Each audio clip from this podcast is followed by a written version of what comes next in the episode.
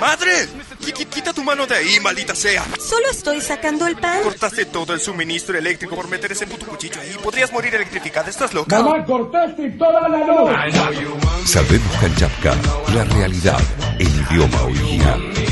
Solo estoy sacando el pan.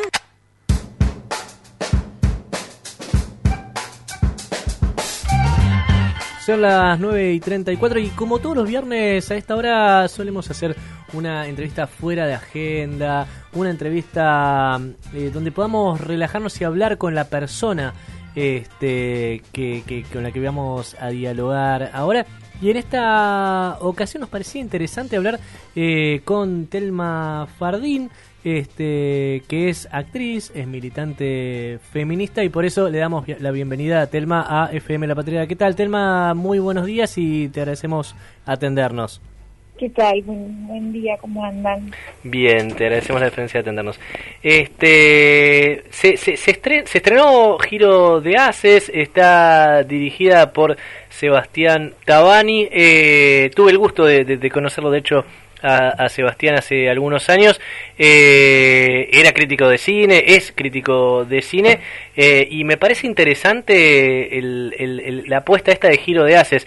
No sé cuál fue tu experiencia, cómo, cómo, cómo describirías este, la, la, la, obra. La verdad que fue humanamente muy bello el equipo que se armó para Giro de Haces. Eso siempre tiene que ver con quien hace la, el armado y la bajada, y, en este caso era Seba Tabani, eh, como vos bien decís, viene del, del palo de la crítica, esta era la primera vez que dirigía, le escribió esta película y además habla mucho de un mundo que él conoce y que lo apasiona, como es el mundo de la magia. Eh, él tiene ahí una faceta de mago, además de, de- de lo que ya numeré. Y mm, humanamente fue un equipo precioso y súper para mí un lindo desafío tener que aprender a hacer magia, cualquier cosa que haya que aprender para un personaje para mí es ¿Tuviste eh, que aprender a hacer magia? Claro, los trucos los hicimos nosotros. Dice que mm, es, es una película de magia, somos cinco magos este, y, y todos los trucos que aparecen en la película están ejecutados por nosotros. Así que estuvimos eh, con un mes, casi dos meses de entrenamiento previo y viendo mucho material y adentrándonos en ese universo que para mí hasta esta peli era desconocido. Muy divertido eso suena, la verdad.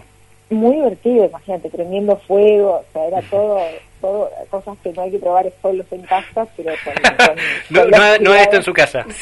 nada en su casa, pero bueno, la verdad que, que es, es un lindo desafío pensar eso, ¿no? De entrada lo primero que nos dijo fue que los trucos los íbamos a ejecutar nosotros, a ver si es que estábamos dispuestos a, a entrenarnos en magia, que él no quería poner doble. Muy bien, muy bien, muy bien. ¿Y, y, y qué fue lo que más te... Bueno, imagino que aprender magia te debe haber gustado bastante. Este, pero ¿qué fue lo que más te, te, te, te- atrapó de esta, de esta película? Sí, sobre todo ese universo, que para mí hasta, hasta meterme con el guion de esta película no tenía, no tenía en consideración la magia como una de las artes, ¿no? Como eh, si uno tiene por ahí el teatro, el cine, la televisión, eh, había algo con, con la magia que hasta esta peli no tomaba conciencia del nivel de, de producción artística que tienen que, que, que generar los magos. Y a partir de esta, de esta peli, de conocerlos a ellos, de conocerlo a Henry Evans, que era nuestro entrenador, que fue es campeón mundial, eh, tenemos además en Argentina un, un nivel impresionante, tenemos muchos campeones, tres campeones mundiales, eh, a- bueno, a- a- hay un homenaje en la película a René Laván, eh, que, que todo ese mundo, la verdad es que yo hasta que no me contacté con, con el, no tuve contacto con el guion, no, para mí era desconocido. ¿Qué tal? Buen día, Lucía Joliet te saluda. Hola Lucía, ¿cómo andás? Bien, eh, bueno, tu personaje, eh, Mariana, ¿no es cierto? Eh, Ujú. Es eh, homosexual, ¿no? Eh, correcto. y me pareció como que se, se corre un poco del, del estereotipo. ¿Pensás que, que, la ficción eh, a- atraviesa, digamos, la, la, la temática de la perspectiva de género? Sí, a mí lo que me interesa es que lo hace desde un lugar estoy poniendo comillas como si me vieran, pero eh, natural, ¿no? Sí. Eh, que bueno, después podemos tener un debate respecto a qué es lo natural, pero me refiero, pero sí en un lugar donde eso está eh, cotidianizado, ¿no? ¿no? Sale de la cosa de, bueno, hablemos de perspectiva de género, hablemos de que esta persona tiene una orientación sexual. Lo da por hecho. Claro, sí, esa, esa es la sensación que genera. Y entonces a mí me pareció, eso lo charlamos mucho con Sebas, a mí me pareció que estaba muy bien eso, porque porque creo que ya estamos en ese momento, ¿no? En el que ni siquiera hay que, hay que ponerlo en un lugar más cotidiano. Y, y sí, es un condimento más, pero pero porque esta es una historia que sobre todo tiene que ver con que la, la protagonista es la magia. Y después están las historias de amor y demás que están atravesadas por la magia, pero, pero lo que contamos tiene más que ver con ese mundo que, que también en Argentina es bastante desconocido, es la primera peli que se mete en este universo. Claro. ¿Cómo estás, Telma? Fabricio Copres te saluda. ¿Cómo andas, Fabricio? Bien, y después otras experiencias que, que te dio este 2020 es el programa de radio, ¿no? Que es con, con actrices argentinas. ¿Cómo, ¿Cómo fue esa experiencia con meterte en, este mundo? Sí, en realidad eso nace no, no, no es un programa de actrices argentinas. Claro. Puedo decir que las tres conductoras somos parte de la colectiva, Laurita Escurra, eh, Carlos Fernández y yo, y, nació de la necesidad de, de alguna forma poder seguir mirando la realidad y compartiendo esa realidad y nuestra manera de mirarla eh, entre primero entre nosotras a pesar de las distancias y, de, y del encierro y después con, con hacia afuera, ¿no? Hacia quienes estén con ganas de escuchar y también un poco saliendo de esta idea de que eh, solo nosotras podemos tomar una agenda que tenga que ver con la perspectiva de género, sino entendiendo que eh, podemos atravesar toda la realidad, o sea, podemos hablar de la toma de Guernica, podemos hablar del caso Chevere, de lo que pasa en, de lo que pasó en Bolivia, en Chile, pero con una mirada que no sé intrínseca, ¿no? Digo, viene con nosotras. Y mm, la verdad es que para mí, en este contexto en el que había que reinventarse, poder hacerlo desde casa, eh, con, un con temas que nos interesan, con la libertad de hacer eh, un periodismo desde nuestro conocimiento, ¿no? Que, que, por supuesto no somos de, la, de raza periodística. Tenemos para aportar por ahí una sensibilidad que tiene que ver con que, siendo las tres actrices, tenemos esa capacidad de ponernos, o intentamos tener la capacidad de ponernos en el lugar del otro, y tratando de aportar desde ahí.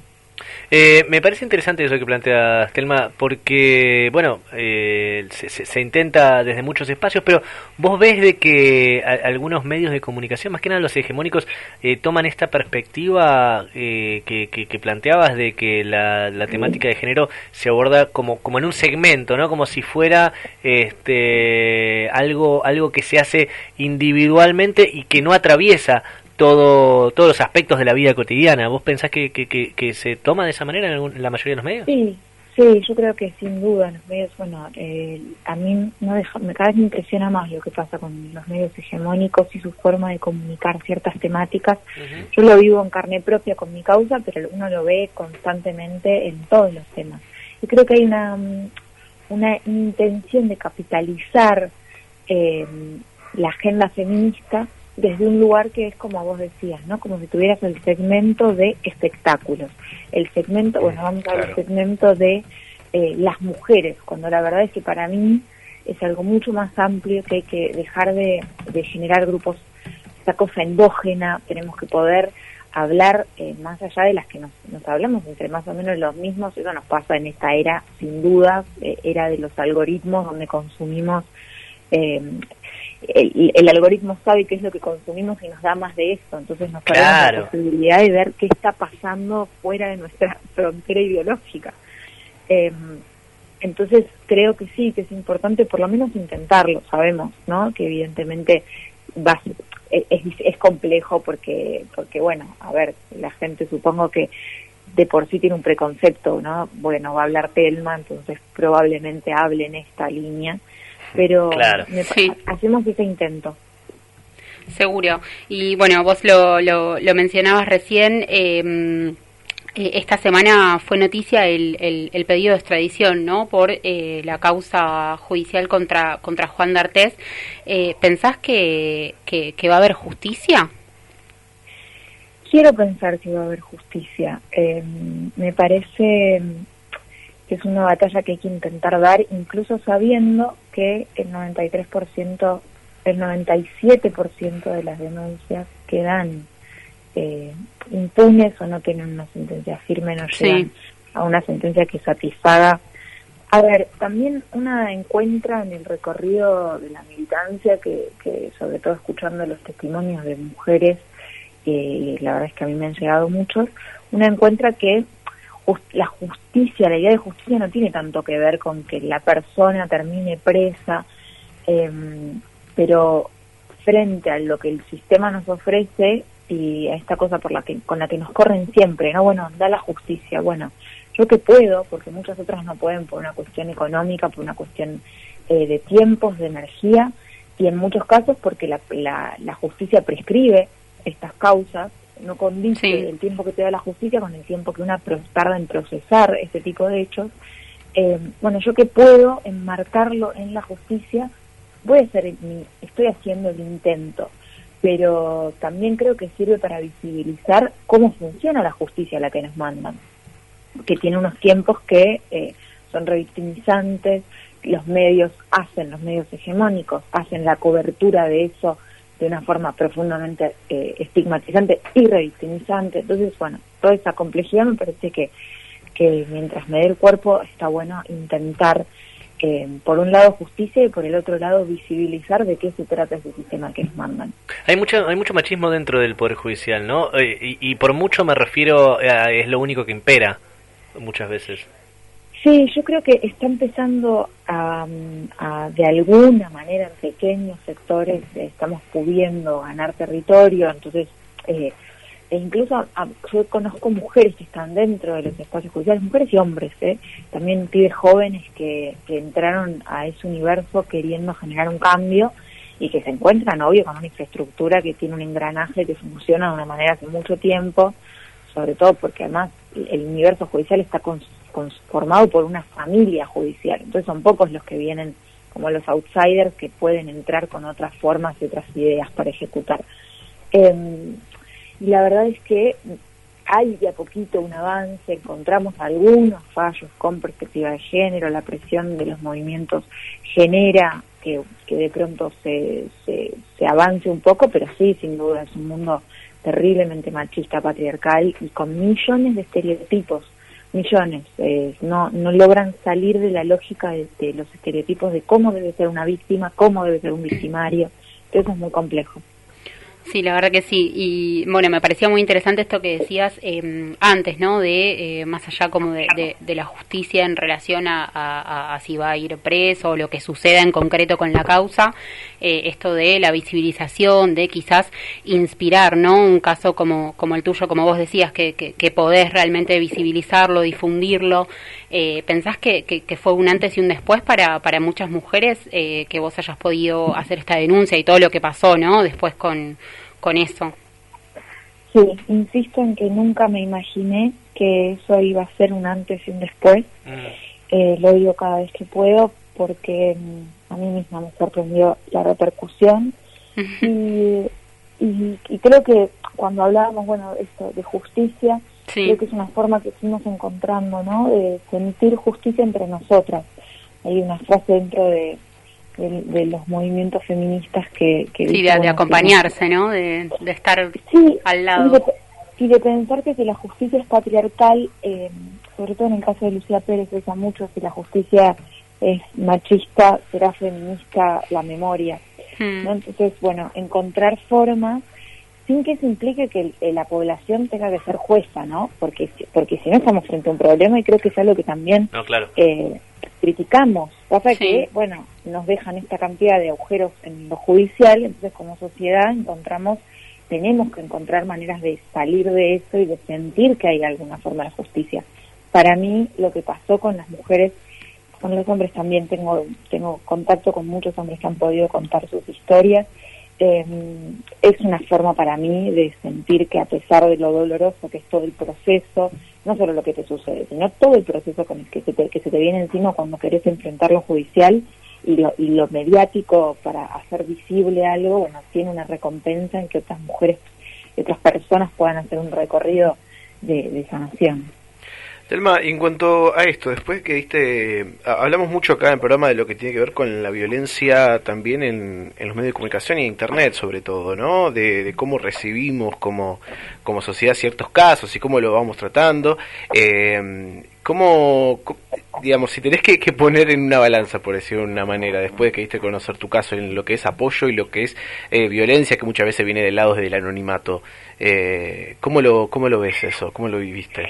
¿Qué primordial, bueno, Yo creo eh, que hemos dado avances. Siempre intento pensar que no todo es lo que viste terrible, porque al final es como muy difícil. Em, yo creo que hemos dado muchos avances, eh, que, que, que se pudo instalar el tema en ciertos espacios, digo, hace cuántos años que hay mujeres generando periodismo de género y con una perspectiva espectacular y que por ahí no tenían lugar en los medios, que ahora de a poco lo empiezan a tener eh, como siempre, las modificaciones en los medios hegemónicos en la justicia, en todos esos aparatos que funcionan de una manera hace tanto tiempo, son súper lentos, ¿no? En comparación a lo que a la sociedad le pasa y que va como evolucionando. Después, el nivel de violencia que hay en las redes, yo, a mí cada vez me impresiona más, eh, yo ya, ya no puedo ni entrar porque me, me parece tremendo lo que pasa con Twitter, sobre todo en el encierro, me parece que eso se potenció frente a tantas desigualdades sociales, hay ahí como una cosa que que una siente que está por estallar. Eh, la gente desde el anonimato, qué sé yo, no no me puedo ni, no puedo ni ponerme a pensar cuál es la... Me, me pensar que esa gente tiene al lado a alguien que está viviendo una situación similar y que escucha, que a mí me, me, bardea dice, bueno, imagínate qué le voy a decir yo a esta persona que tengo al lado. Y después los medios tienen una responsabilidad mucho más grande, eh, porque digo, hay normas, yo de hecho en el libro lo planteo, en el libro que saqué con Planeta, lo planteo, hay, hay una serie de, de, normas y recomendaciones de cómo tratar este tipo de casos. Y bueno, si uno eso lo coteja comparando con lo que pasa en cómo lo trataron los medios, a pesar de que hubo un avance, igual sigue siendo violento, revictimizante. Hay casos extremos, ¿no? Digo, en relación a la película hubo un, un que dijo barbaridades estigmatizándome a mí a las, a y adoctrinando a todas las víctimas de abuso a través de mi figura. Eh, y eso entonces es más condenable porque tienen una responsabilidad a la hora de comunicar. No, por supuesto, por supuesto. Eh, Telma, además de Giro de Haces, que, que bueno, es la, la, reciente película con Sebastián Tabani, vos además en el verano hiciste Fuera de Línea, que se puede ver en, en Teatrix. Eh, me parece también algo interesante porque esto además es una comedia, ¿no? Este, de, de, enredos que, que, protagonizaste.